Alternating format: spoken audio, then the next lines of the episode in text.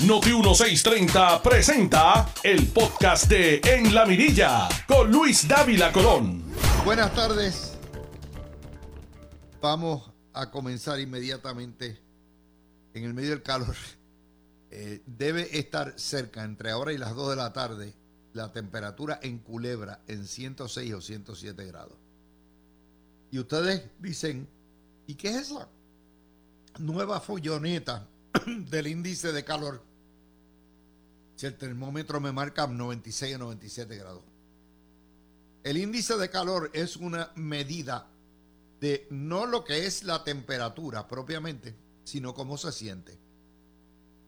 Y combina no solamente la temperatura, sino el grado de humedad y combina también el tiempo, la dirección del tiempo y las condiciones. No es solamente, y es como usted se siente en la calle. Uno puede soportar calor achicharrante, como he estado soportando. Lo que lo hace insufrible es la humedad.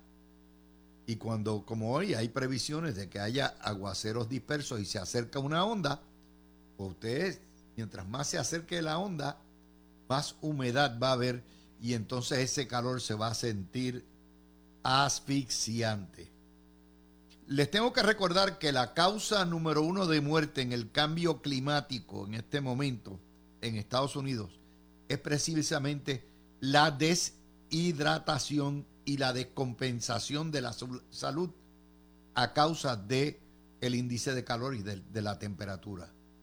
De manera que cojan lo suave, tomen agua continuamente, si tiene que prender el aire, hágalo o el abanico, sálgase del terreno del sol, no haga ejercicio, porque esa es la primera noticia, desafortunadamente, desde hace 40 años, 50 años o más, se venía advirtiendo la cuestión del calentamiento global y el cambio climático y la politiquería se lo llevó y nadie tomó las providencias, por lo tanto ahora estamos pasando calores como nunca antes. Así que tranquilo todo el mundo.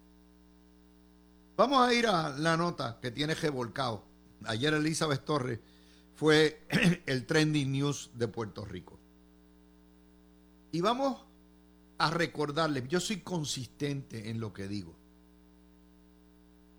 Cuando el PNP se embarcó en el embeleco de hacer la ley de delegados congresionales en el verano, creo que fue, o la primavera del año 20, y yo vi la legislación, le di a ustedes que eso es un disparate.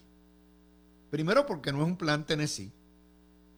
Y en segundo lugar, porque estaba provisto darle salario. Y generalmente las gestas de la estadidad se hacen, obviamente el gobierno contrata a su cabildero, sus expertos, como hizo el Estado, el territorio de Alaska y el territorio de Hawái, pero la vasta mayoría son gente que van voluntarios y que meten mano y que trabajan. Y aparte de que dado el año de la pandemia era una barbaridad, bueno, pues se jondearon, se mandaron. Ahí, cuando dijeron salario, 90 mil billetes más gastos, un package de casi 125 mil dólares, y como yo les digo a ustedes, es increíble que estos delegados ganen más que, menos Ricardo yo, que trabaja gratis, ganen más que un juez del Tribunal de Primera Instancia. Yo puse el grito en el cielo, dije, esto va a venir cuanto Buscón le interese el salario. Y ahí fue. Segundo error. El tercer error nos corresponde a todos los estadistas que pensamos que una mujer como Elizabeth Torres, conservadora, articulada, inteligente, iba a representar lo que es el objetivo de la ley, que no es nada menos que representar el mandato en las urnas otorgado a favor de la estaidad y ir a gestionar ante el Congreso lo que nos corresponde. Eso se llama el derecho de llevar quejas y agravios y de hacerle reclamos al gobierno. Es un derecho constitucional. y ella se alió con Ricardo Rosselló, después se peleó con eh, Ricardo Rosselló y su mujer, y poco a poco, a los dos o tres días de salir electa, y fue la que más votos obtuvo, se viró. Quiere decir que cometió fraude engañando al público estadista. ¿Está bien? Los electores tienen derecho a equivocarse. Lo que no pueden hacer es tratar de zafarse de las consecuencias de elegir malos gobiernos o malos políticos. Después de todo, en Puerto Rico, todos los años elegimos una caterva de cerca de setenta y pico de legisladores. La vasta mayoría no sirven para nada. Se eligen, cobran salario y nadie los destituye y nos los tenemos que chupar. Ejemplo, Orlando Aponte, que ha renunciado no porque lo sacaran, sino porque sus líos domésticos como agresor y violador lo obligan a renunciar, pero no hasta que termine de chuparse el último chupito el próximo viernes. Es decir, Elizabeth Torres no es el primer error electoral que comete el electorado puertorriqueño y los estadistas. Por lo tanto, mi postura desde un principio fue consistente. Déjenla. Primero, estos puestos, gracias a Dios, esta barbarie no tiene renovación. O sea, estos puestos terminan y mueren con este término en el 2024 y déjenla que si ella tiene aspiraciones a un puesto electivo, que el pueblo sea quien la juzgue. Como quiera se mandaron y los jóvenes demócratas le radicaron la querella y ahí está la querella. El juez Cueva en primera instancia dijo, esto es un asunto político. El Supremo le dio un revocazo y le dice, ah, ah, es un asunto legal. Esto es un problema. Aquí hay una ley y ordena a que determine si la delegada que engañó ya a su electorado incumplió con la ley, incumplió con el mandato del deber ministerial que le imponía la ley. El juez miró el expediente y de hecho la, opinión es extensa y tiene ah, citas hasta, hasta de los videos. y tiene evidencia donde Elizabeth Torres, después de salir electo, dijo, esto es una porquería ley, esto es una, una barbaridad. De hecho, ayer, entre las cosas que dijo, es que ella admite que la delegación es un hurto al pueblo, hurto al pueblo, eso fue lo que utilizó. O sea, si usted cree que su puesto es un hurto al pueblo, pues no cobre, no participe. Y es precisamente declaraciones como esa y la falta de informe y la falta de hacer nada que produce lo que es el ruling, la sentencia sumaria del juez, anclada en el derecho, anclada perfectamente en el derecho. Yo como quiera creo que es un error político Jurídico no. El juez tiene que hacer lo que le ordenó el Supremo. Ventile el caso. Mire si cumplió o no cumplió.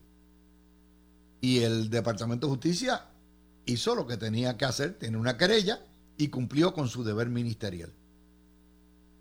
Pero no era necesario porque Elizabeth Torres ya probó lo que es una embustera, una política deshonesta, una política esencialmente eh, que solamente le interesa el ego y ella, y que se clavó su electorado, los liquidó, los engañó, cometió fraude para salir electa. Pero no solamente eso, sino una vez sale electa, un tribunal confirma que incumplió con el mandato de la ley. Y ya con eso, ella podrá apelar todo lo que le da la gana. pero comete un terrible error. El juez Cuevas es uno de los jueces más respetados en el sistema. Y lo acusó de que lo compraron. Lo acusó públicamente, lo insultó, le dijo bruto, le dijo barbaridades y que lo habían comprado. No hay tribunal apelativo ni tribunal supremo que pueda quitarle la alfombra de los pies a un buen juez vilipendiado sin ninguna evidencia, intimidado o, intento de intimidación, como ha pasado con esto. De manera que va a ocurrir lo que va a ocurrir, va a perder todas las apelaciones que hagan. ¿Cuál es la respuesta de la señora Torres? Pues yo que me iba a ir tranquila y me iba a retirar, ahora voy a correr por un cargo público. Porque yo soy la cara del conservadurismo. Prácticamente se declaró la heredera de Miriam Ramírez. La heredera, heredera forzosa. ¿Por qué? Porque ella sabe que hay un movimiento evangélico conservador que es más trompista que estadista, que está en las de matar al PNP, aunque las consecuencias que sean que ganen los independentistas, que son los el segundo poder hoy por hoy en este país, no es la legislatura popular. Y ella sabe que si ella compite o por el partido Dignidad o como por el partido eh, republicano ese que está puro, como se llame, le lleva votos al PNP. Y el PNP no está en las de perder más votos.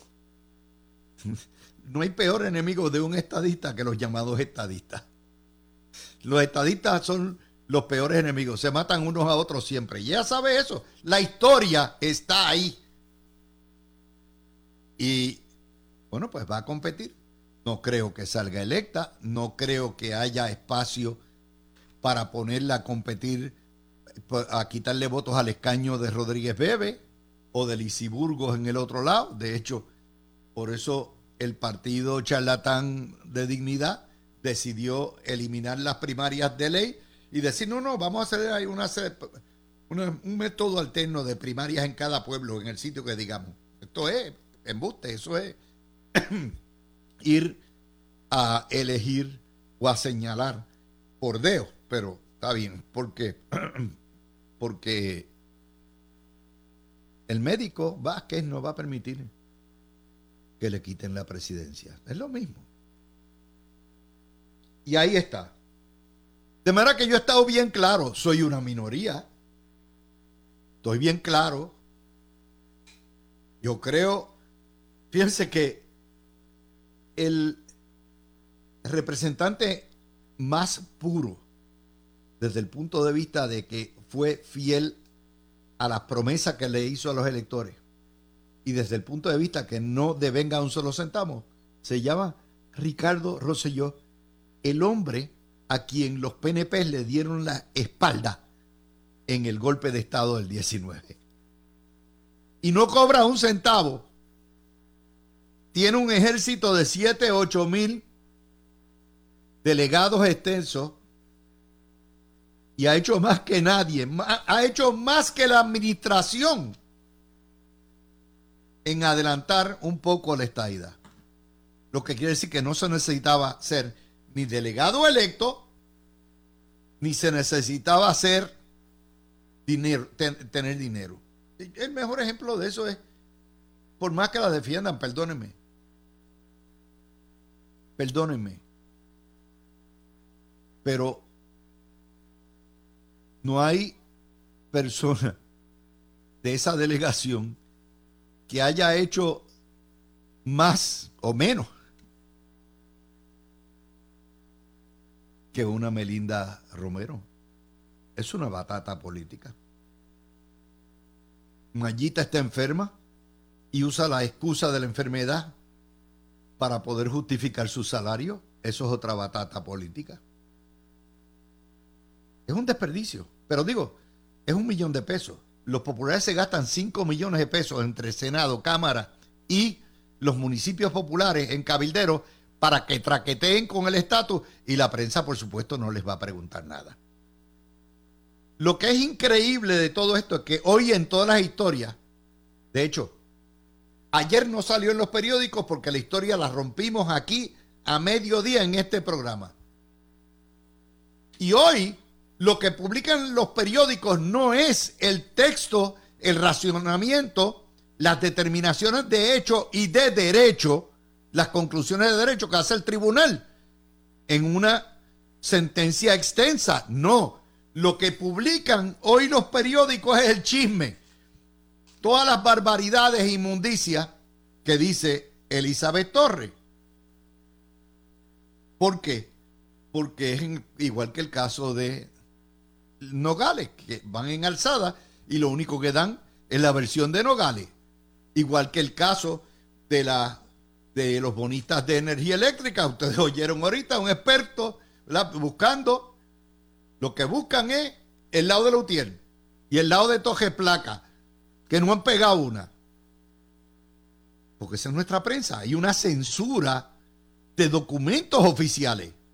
Se supone que una sentencia, una moción, sean el texto, sean lo que se radica, las mociones de ambas partes y la sentencia sumaria, pero no las reportan. Busquen las historias para que ustedes vean. Porque no les conviene que ustedes sepan que las darlings de la prensa tienen pies de barro. Y esa es la situación. Y yo les digo a ustedes, yo creo que en este caso, Eli Torres tiene un futuro brillante como líder del partido charlatán o como líder de los republicanos que quieren que ganen los comunistas en Puerto Rico. Y con tal de quitarse, cortarse un brazo, se cortan los dos y la cabeza. Ese es el brillante, ese es el futuro brillante que tiene. Si la recompensan, eso es otro cuarto de hora. ¿Por qué?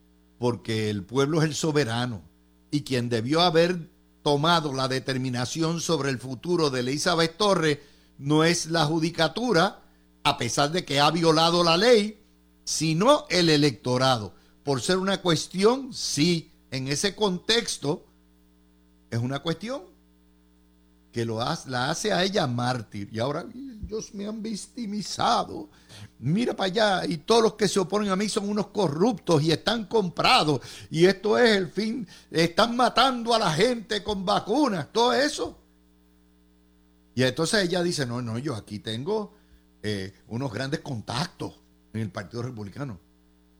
Y, yo no tengo la menor duda, el Partido Republicano, como el Partido Demócrata, tiene una trulla de mujeres que están virtualmente desquiciadas, extremistas. Marjorie Taylor Green, la Lauren Bober, la Carrie Lake. Olvídese, usted busque la que está ahí, la que trabajaba para Fox, Janine Pirro. Busque la que estén ahí. Una que se llama Ana Paulina.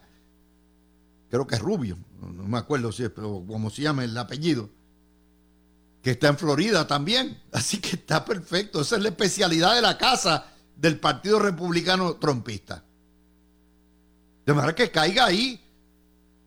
Y el que dice ser estadista que quiera votar republicano o por los indignos, que lo haga, ese es su derecho. Pero recuerden que la consecuencia es que una vez gane la independencia, no hay camino atrás. Y estamos así. Así. Así que no quiero decir que se los dije, pero se los dije y se los vuelvo a repetir. El PNP, si algo hay que aprender, tanto de la experiencia de dignidad, partido charlatán, como de Elizabeth Torres, es que el PNP tiene un problema de republicanos conservadores maguistas de Trump que están en la de destruirlo y destruir la estadidad en el proceso, y aunque ello conlleve la victoria independentista puertorriqueña. So be it. Ese es los pueblos tienen derecho a suicidarse. Con eso termino el primer video y voy para el segundo ya mismo. Tú escuchas el podcast de En la Mirilla con Luis Dávila Colón por Noti1630. Bueno, vamos a volver con ustedes. Eh, continúo lo de Elizabeth Torres. Porque Elizabeth Torres, en la vida hay que aprender a seguir las señales del camino. Siempre nos perdemos porque rehusamos ver las señales del camino. El problema de Elizabeth Torres es un problema que refleja tres cosas y tres deficiencias en el PNP. El PNP tiene tanto líder mediocre, tanto mamalón en la nómina, que llegan de momento nuevas figuras deslumbrantes, articuladas, y la gente se le pega rápidamente, porque es un partido que no tiene renovación tampoco. Recuerden, yo he dicho que los dos partidos mayores son dos especies en peligro de extinción. Primero va el Partido Popular y después el PNP, o a lo mejor los dos se van por el eh, sifón. Por lo tanto, ese apegamiento, esa, caímos todos en esa redada, todos los estadistas. Yo le di espacio en mis programas, se dio a conocer ahí y ella se dio a conocer solita también. Eh, pero era ese clamor que todavía existe. Es un partido fosilizado que no tiene y por eso tiene problemas con juventud. En segundo lugar, es un partido que en muchos sentidos abandonó su base conservadora. Una base que es más religiosa, que tiene una serie de valores que no se pueden trastocar. Y se metió en las guerras culturales sin entender que había unos pastores que crearon a dignidad, que lo tienen ahí, pastores que no son estadistas, y que cogieron de pensuaco a un montón de estadistas para que votaran, porque disgustados por las cuestiones morales y las guerras culturales.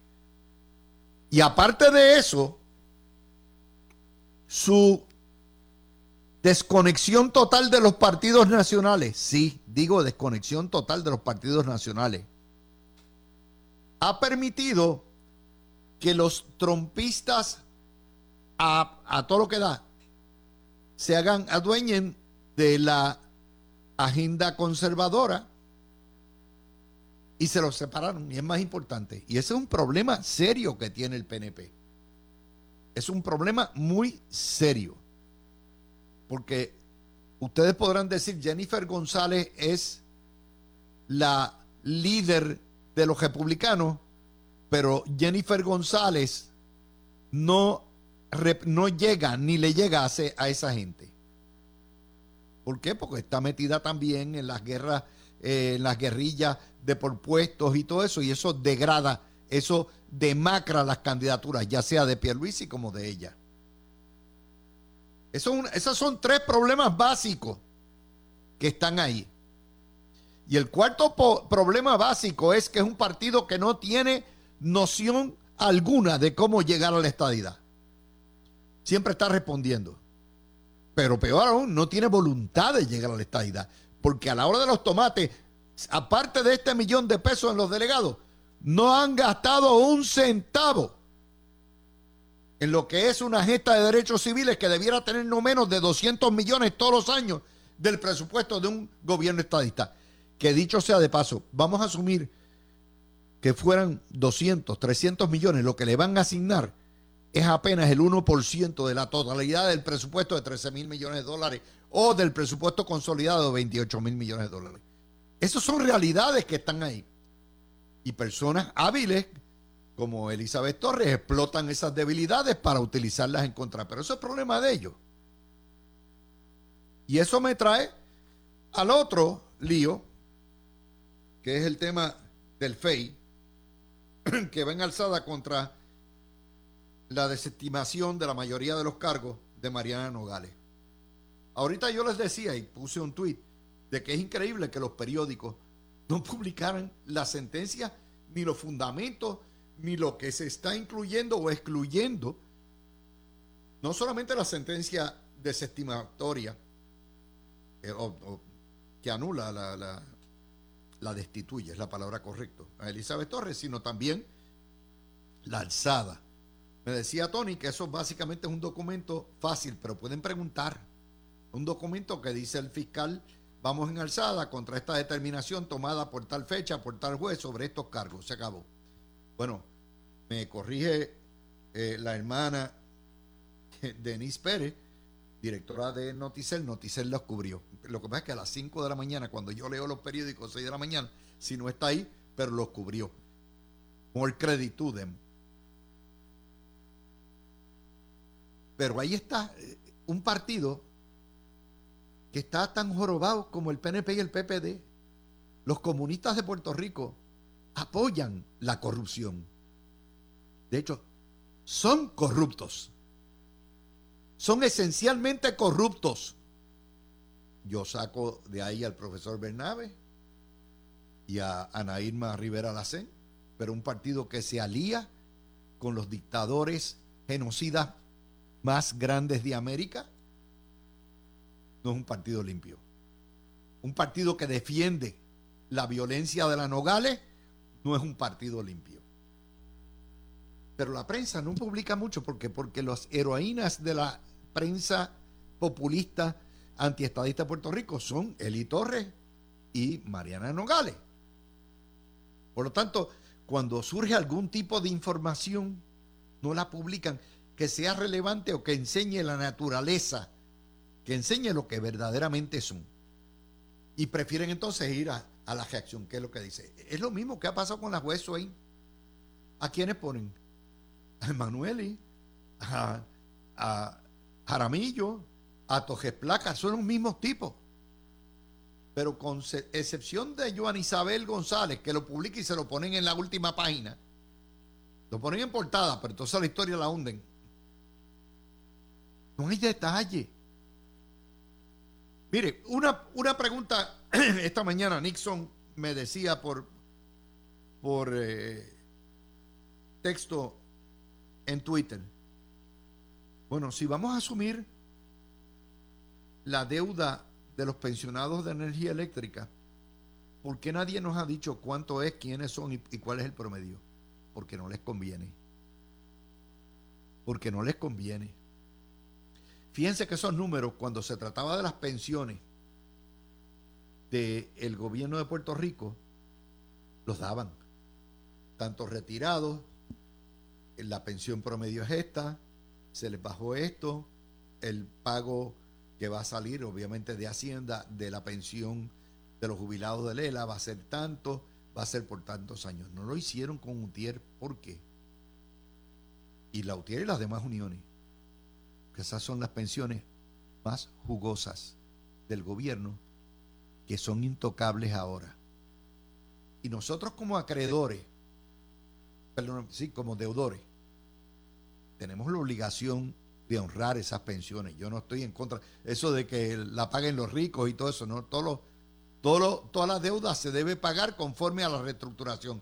Que conste que aquí va a salir de una sobretasa que le van a poner a ustedes en el kilovatio hora para pagar esas pensiones por los próximos 35 años.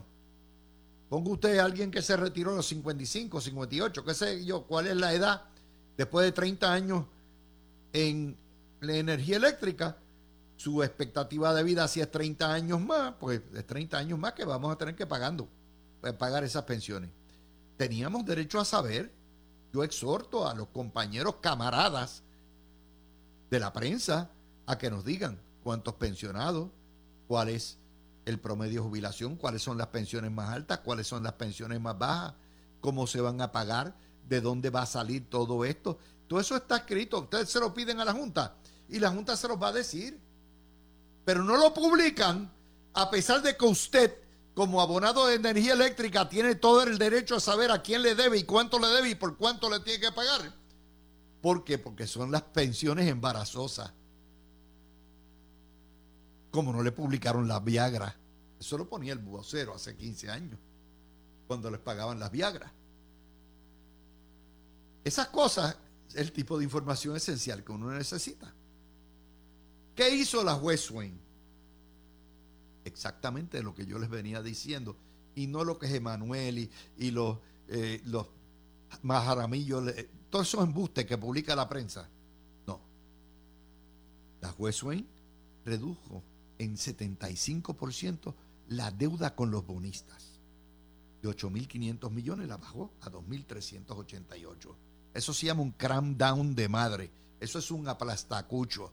Le dijo, este es, de cada dólar vas a cobrar 25 centavos. Porque la vasta mayoría de los bonistas ya no son los bonistas de energía eléctrica. Vendimos a, a precio de pescado bombado y ellos compraron a precio de pescado bombado y ahora querían salir. No, no, no, no. Yo la compré a 20 chavos el dólar. Tú me tienes que pagar 75 o 80 chavos el dólar. Este es, le dijo a la West Swing. Tú eres un buitre. Segundo, por razón de esa, esa afeitada que le dieron, el ajuste de deuda va a ser mucho menor. En vez de ser 6 o 8 chavos, el kilovatio hora o 6 chavos más la sobretasa de 13 dólares va a ser mucho menos. Eso quiere decir que lo que usted va a pagar en el alza y ya usted paga la electricidad más cara de todo Estados Unidos, de hecho de todo el continente americano, va a ser menos la clavada. Como yo le decía, no es lo mismo 7 pulgadas que 2. Tercero,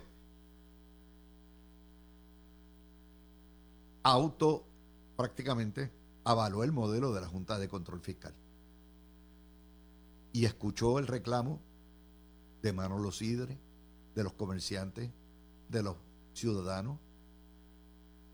La Junta actuó correctamente. Esa cuestión, pero ¿qué pasa? En el proceso también se clavó a los socialistas que decían aquí no hay que pagar un solo centavo. La deuda que lo paguen los ricos. Pues ¿saben qué? Los pobres ricos somos nosotros.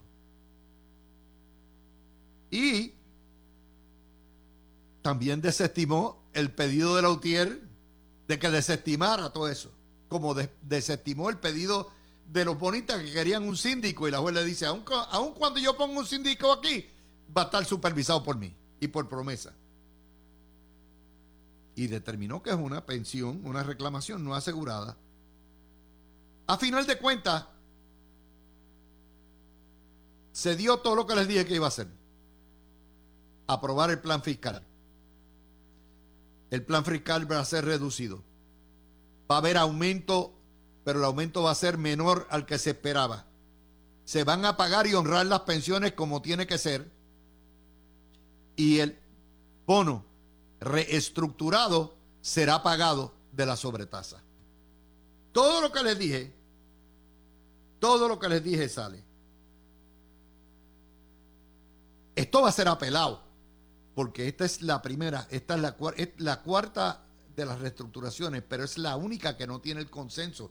Esto va en contra de la voluntad de los bonistas y van a ir.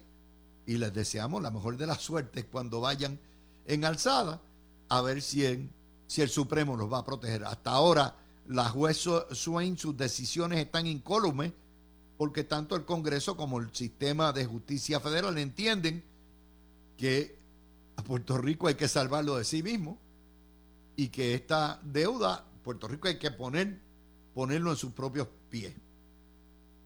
Y el que apostó, como yo aposté, a ayudar a mi patria, a ayudar a mi corporación de energía, poniendo unos bonos para yo garantizar mi retiro, perdió, perdí. Eso es así. It's the way it is. Pero la prensa lo que sigue es publicando la misma guasa, los mismos tipos, los mismos cuentos peregrinos. Los mismos que decían que no tenías que pagar la deuda. Los mismos que decían que no iba a haber aumento tarifario. Claro que va a haber un aumento tarifario. Es así, lo va a haber porque una vez se reestructura la deuda, se honra. Después de todo, ese dinero no lo fututeamos nosotros. Cuando me refiero a nosotros, no, no es meramente el ciudadano de pie, los gobiernos que eligió porque son tanto rojos como azules, y las uniones hicieron fiesta y el, y el, ¿cómo se llama? El cartel de petróleo. Hoy en el periódico leyendo, sale una noticia, creo que fue en el Nuevo Día, de que están dando eh, licencias para más casinos y apuestas eh, de deportivas. Dos licencias de apuestas deportivas, todo lo que da. Y yo decía para mi hija adentro, ¿qué clase de paisito tenemos? Repartimos a diestra siniestra licencias, apuestas y casinos y damos incentivos y nos oponemos a las torres de comunicación de Internet y nos oponemos a las fincas de placas solares y nos oponemos a que el gobierno de Puerto Rico distribuya los fondos para las placas solares de, los pobres. ¿Qué clase de paisito tenemos? Donde la licencia para las apuestas de juego, baile, botella y baraja, vale más que los permisos para construir un nuevo Puerto Rico sobre unas bases sustentables y sólidas. Solamente se dan esto. Todavía, a la fecha de hoy, 27 de junio, están garateando entre Cámara y Senado de quién se lleva el ratoneo de los alcaldes y el ratoneo de la Yupi. Están de, no, no, dale más acá, que eh, están peleando. Ya está aprobado lo que es ya la Junta dijo, este va a ser el presupuesto, esta cantidad. Y están peleando por las partidas, porque son una trulla de ratas. Y ellos están peleando por las migajas. Dice el nuevo día hoy, página, contra el geló la legislatura. ¿Y cuándo no ha sido? ¿Cuándo no ha sido Christmas en diciembre? Siempre. Siempre ha sido ahí. Bueno, mi gente. Tú escuchaste el podcast de En la Mirilla con Luis Dávila Colón en Noti 1630.